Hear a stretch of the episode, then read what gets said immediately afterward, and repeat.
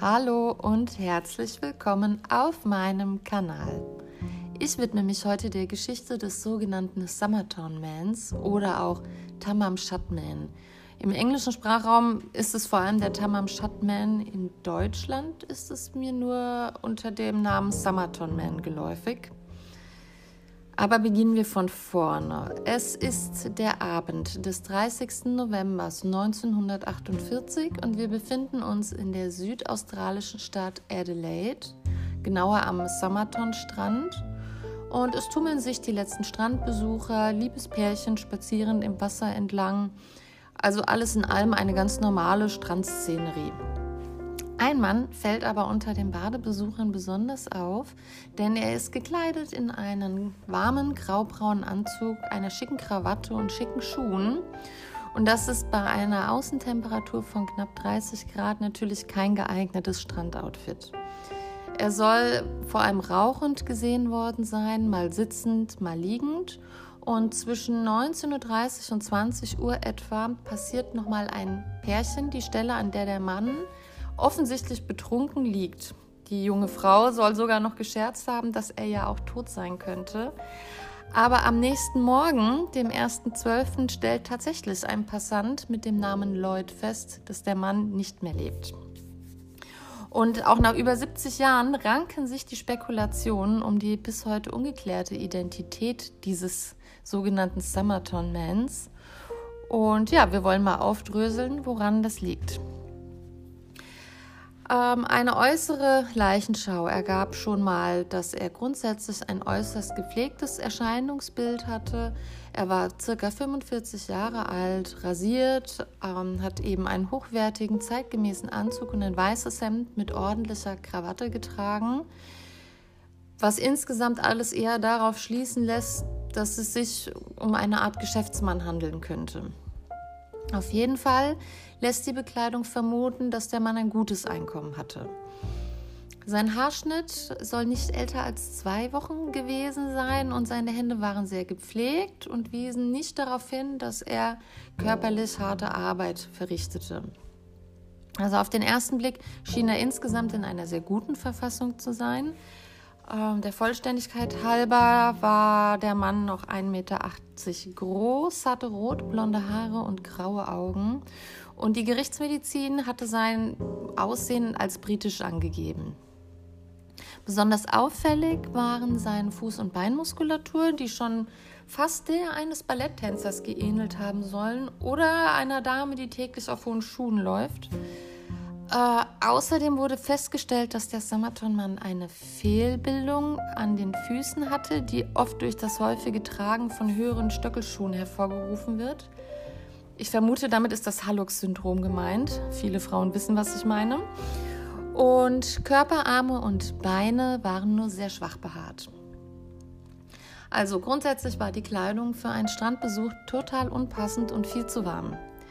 Andere Strandbesucher wollen ihn ja schon am Tag bzw. Abend vorher am Strand bemerkt haben. Aber da habt er noch gelebt und bis auf seine unpassende Kleidung keinen beunruhigenden Eindruck hinterlassen. Nun weiß ich natürlich nicht, wie oft da am Strand betrunkene Leute rumgelegen haben, aber offensichtlich war das jetzt kein besonders ungewöhnliches Vorkommen. Das äh, kann man ja mal so stehen lassen.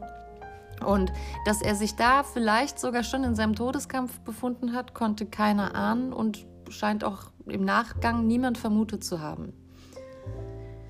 Bei einer späteren Leichenschau wurde außerdem keine äußere Gewalteinwirkung festgestellt und es fiel auf, dass aus seiner relativ teuren und hochwertigen Kleidung alle Labels entfernt waren.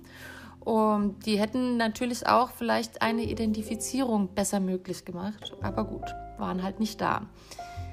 Der zuständige und sehr erfahrene Gerichtsmediziner mit dem Namen Dr. Dwyer konnte sich dann letztlich auch auf keine genaue Todesursache festlegen, gab aber an, dass einige innere Organe Anzeichen von einer Vergiftung aufwiesen. Außerdem sei der Mageninhalt mit einer größeren Menge Blut gemischt gewesen.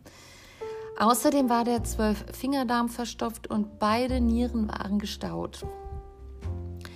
Außerdem hat er angegeben, dass der Mann ungefähr drei Stunden vor seinem Tod noch eine Pastete gegessen haben soll, einen sogenannten Meat Pie, die aber überhaupt keine äh, Vergiftungsrückstände aufgewiesen hat, ähm, oder zumindest konnte er daran keine giftigen Rückstände finden. Dr. Dwyer hielt eine Vergiftung durch ein Barbiturat für möglich, konnte aber nicht erklären, wie es in seinen Körper gelangt war. Da er die zuletzt verspeiste Pastete eben ausgeschlossen hatte und äußerlich keine Spuren eines anderweitigen Eindringens der Substanz, wie zum Beispiel durch eine Spritze, festgestellt werden konnte. Also wenn, hätte er es eigentlich schlucken müssen, aber der Mageninhalt gab das so nicht wieder her. Ähm, und zur Info, Barbiturate wurden damals vor allem gerne als Schlafmittel eingesetzt und zum Beispiel Marilyn Monroe ist auch ein prominentes Opfer von Barbituraten. Als Todeszeitpunkt wird 2 Uhr nachts angegeben. Am 10. Dezember 1948 wird die Leiche dann schließlich in Formaldehyd einbalsamiert, was für die damalige Zeit zwar üblich war, aber leider eine spätere Spurensuche massiv erschwerte. Ende Januar 1949 wurde am Bahnhof von Adelaide dann ein brauner Koffer in einem Schließfach gefunden und der enthielt dann die gleichen etikettenlosen Kleidungsstücke, die der Tote trug. Außerdem wurde ein Namensschild in diesem Koffer gefunden, ich meine auf einem Schal oder auf einer Krawatte mit dem Namen T. Keen. Zu diesem Namen konnte dann aber natürlich keine vermisste Person ausfindig gemacht werden. Und es gab dann zwar wohl einen in der Nähe lebenden Matrose namens Tom Keen, der vermisst wurde. Seine Angehörigen erkannten ihn aber weder auf dem Foto noch konnten sie die Kleidung diesem Mann zuordnen. Und meines Wissens ist er dann auch einige Monate später wieder aufgetaucht. Also der ist auf jeden Fall auf, ausgeschieden. Im April 49 dann wurde eine erneute sehr sorgfältige Untersuchung eingeleitet, bei der man dann auch nochmal die Kleidung des Toten eingehend untersuchte. untersuchte Entschuldigung. Hierbei fand sich in eine Innentasche eingenäht ein kleines, fein säuberlich zusammengerolltes Stück Papier und das Papier ist es auch, was den Fall so mysteriös macht. Ähm, auf dem Zettel befindet sich nämlich die Inschrift Tamam Shat. Das ist persisch und kann mit das Ende oder es ist beendet übersetzt werden. Die Worte stammen aus dem Rubaiyat. Das ist eine Gedichtsammlung eines persischen Lyrikers namens Omar Kajam. Ich hoffe, ich habe es richtig ausgesprochen, der im 11. Jahrhundert gelebt hatte. Ähm, einige Wochen später nach äh, diesem Zettelfund meldete sich ein Mann bei der Polizei, der angab, ihm habe jemand am Tag vor dem Leichenfund eine Ausgabe eben jenes Buches durch das offene Autofenster geworfen. Die letzten beiden Seiten waren herausgerissen, beziehungsweise das letzte Gedicht war zerrissen und es fehlte exakt das Stück, was beim Summerton-Mann gefunden wurde, mit den Worten Tamam Shad. So, auf der Rückseite des Bucheinbands wurden handschriftlich hinzugefügte Zeichen gefunden. Es handelt sich um eine Kombination aus insgesamt 50 Buchstaben, aufgeteilt auf fünf Zeilen. Da diese augenscheinlich erstmal keinen Sinn ergeben, gehen die meisten Ermittler und auch natürlich Hobbydetektive davon aus, dass es sich hier um einen Code handeln muss, der aber bis zum heutigen Tage von niemandem entschlüsselt werden konnte. Dieser Umstand beflügelt natürlich die Theorien, dass der Summerton Man einem Geheimdienst angehört haben soll oder von diesem verfolgt wurde. Bestätigt werden konnte beides allerdings nicht. Ebenfalls auf dem Einband unter der Buchstabenkombination fand man dann noch eine Telefonnummer, die einer jungen Krankenschwesternschülerin zugeordnet werden konnte. Die Dame hieß Jessica Thompson und wohnte zufällig nur 400 Meter entfernt vom Fundort der Leiche. Dieser Dame zeigte man dann die äh, von dem Toten angefertigte Totenmaske, woraufhin diese angeblich fast in Ohnmacht gefallen sein soll aber angab, den Mann noch nie in ihrem Leben gesehen haben zu wollen. Sie weigerte sich daraufhin jemals wieder über den Fall zu sprechen und bestand auch darauf, dass ihr Name aus den Polizeiakten gelöscht wird. Warum auch immer stimmte die Polizei der Löschung zu, was dann spätere Ermittlungen ebenfalls wieder leider erschwerte. Äh, einer der bekanntesten Hobbyermittler im Tamam Shad-Fall ist ein Mann namens Greg Abbott. Dieser fand heraus, dass es sich bei der jungen Krankenschwester eben um eine Frau mit dem Namen Jessica Thompson handelte. Und er vertritt dann die recht naheliegende These, dass diese eine Affäre mit dem Summerton Man hatte.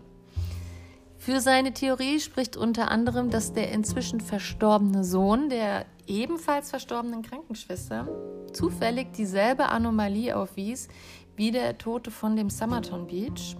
Beiden fehlten nämlich zwei Schneidezähne, also die Eckzähne lagen direkt neben den mittleren Schneidezähnen. Es gab dann ein Interview noch von Jessica Thompson von 2002 mit dem Moderator Gary Feltes, in dem sie absolut allen Fragen, die in irgendeiner Form zur Lösung des Falls oder der Enthüllung der Identität des Summerton-Mans hätten beitragen können, äh, wich sie aus oder sie beantwortete diese einfach überhaupt nicht. Das ließ Feltes vermuten, dass Thompson sehr wohl die Identität eben des Mannes kannte und auch ihre Tochter Kate gab zwölf Jahre später in einem Interview an, dass sie davon ausgeht, dass ihre Mutter sehr wohl wusste, wer der Tote war. Ähm, während des Zweiten Weltkrieges, also einige Zeit vorher, arbeitete Jessica Thompson im Royal North Shore Hospital und besaß eigenen Angaben zufolge ebenfalls eine Ausgabe des Rubaiyats, welche sie aber 45 an einen Leutnant namens Ralph Boxell schenkte. Nach Kriegsende zog Jessica dann nach Melbourne und heiratete. Und Boxell versuchte sie noch per Brief zu kontaktieren, hat aber wohl nur eine sehr knappe Antwort zurückbekommen mit der Mitteilung, dass sie nun verheiratet sei.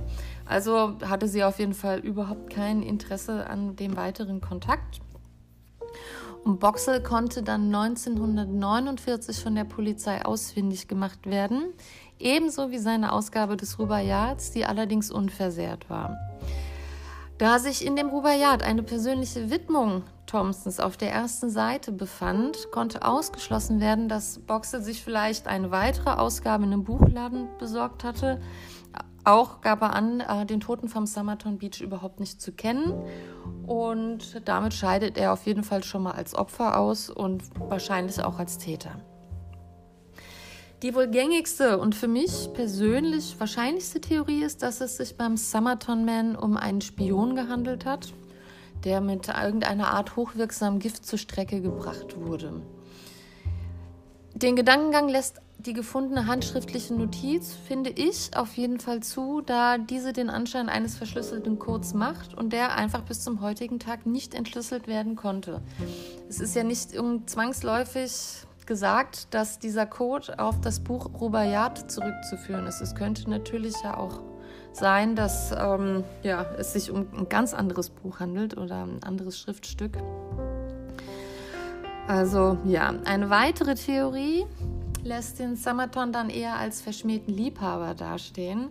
Gemäß einer Zeugenaussage soll ein unbekannter Mann am Tag vor dem Tod des Summerton-Mannes an Jessica Thompsons Tür geklopft haben und es ist recht naheliegend, dass es sich um den Unbekannten vom Summerton Beach gehandelt hat. Zumindest die Statur soll der des Mannes geähnelt haben. Also wenn man davon ausgeht, dass die äh, gefundene Ausgabe des Rubaiyats mit den zwei fehlenden Seiten ursprünglich dem Toten gehört hatte, dann ist eine Verbindung zu Jessica Thompsons definitiv nicht mehr von der Hand zu weisen. Schließlich stand ihre Telefonnummer im Einband des Buches und sie konnte auch nicht erklären, wie die da reingekommen war. Es könnte also sein, dass die beiden sich wesentlich besser gekannt haben, als Jessica zugibt und sie den Summerton-Mann ebenfalls wie Ralph Boxell eine Ausgabe des Rubaiyats geschenkt hatte, das jetzt aber so nicht mehr zugeben will, da sie schließlich verheiratet war. Als der Summerton-Mann sie dann jetzt nun aufsuchte, um vielleicht ihre Liebschaft zu vertiefen oder neu aufflammen zu lassen, wies diese ihn vielleicht ziemlich schroff ab.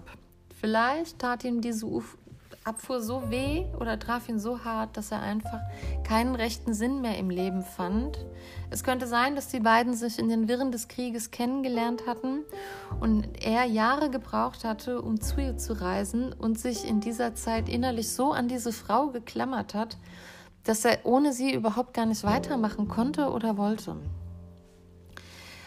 Könnte natürlich auch sein, dass Jessica die Verantwortung für seinen Tod trägt. Sie war schließlich Krankenschwester und kannte sich mit Sicherheit mit todbringenden Medikamenten aus. Der Gerichtsmediziner, der Dr. Dwyer, vermutet jedenfalls, dass der Summerton-Mann schon vor seiner Abreise schwer krank gewesen sein könnte. Wir erinnern uns, die Nieren waren gestaut und der Zweifingerdarm verstopft. Ähm, Vielleicht wusste er auch, dass er nur noch kurze Zeit zu leben hatte und wollte Jessica noch einmal sehen. Das würde die Geschichte natürlich auch noch um einiges tragischer machen und würde dann vielleicht für eine Selbstmordtheorie sprechen. Ich habe auch schon von Vermutungen gehört, dass es sich bei dem Toten um jemanden aus der schwulen bzw. Transvestiten-Szene gehandelt haben könnte und sich dann zu seiner Identität eben niemand geäußert hat, weil homosexuelle Menschen damals nicht akzeptiert waren oder gar verfolgt wurden. Ähm, und wie eingangs schon erwähnt, hatte der Summerton Man eine ungewöhnlich stark ausgeprägte Beinmuskulatur, wie sie eben durch das Tragen von hohen Schuhen hervorgerufen wird. Ähm, aber ich denke, wenn das wirklich sich stark auf die Muskulatur auswirkt, dann muss man die wirklich sehr, sehr viel tragen. Deswegen, also ein normaler Mann würde das wohl nicht machen. Ich habe aber auch schon gehört, dass das durch das Tragen von Exerzierstiefeln beim Marschieren im Militär kommen könnte. Gegen das Militär spricht allerdings der, das gepflegte Erscheinungsbild der Hände ohne Hornhaut und so. Das Weiß ich jetzt nicht genau, kann ich mir aber nicht vorstellen, dass man da zarte Händchen hat. Vor allem nicht 1948. Was denkt ihr denn? Welche Theorien kennt ihr zum Tod des Summerton-Mannes? Schreibt sie mir gerne mal. Und ähm, zum Ende meines heutigen Videos möchte ich nochmal sagen, dass mich persönlich die Geschichte des Summerton-Mannes sehr betroffen gemacht hat, denn es ist zwar letztlich im Tod jeder alleine, aber dass ihn keiner vermissen soll oder um ihn trauert, das tut mir unendlich leid und man sollte auch, wenn ein Fall sehr mysteriös und spannend ist, natürlich immer im Hinterkopf wissen und behalten, dass es sich hier um ein menschliches Schicksal handelt und der Mann vom Summerton Beach sich sein Leben ganz bestimmt anders erträumt hatte. Jetzt bedanke ich mich erstmal fürs Zuhören und ich freue mich über jeden Kommentar und jede nette Anregung und wünsche euch bis zum nächsten Mal eine schöne und sichere Zeit. Alles Liebe.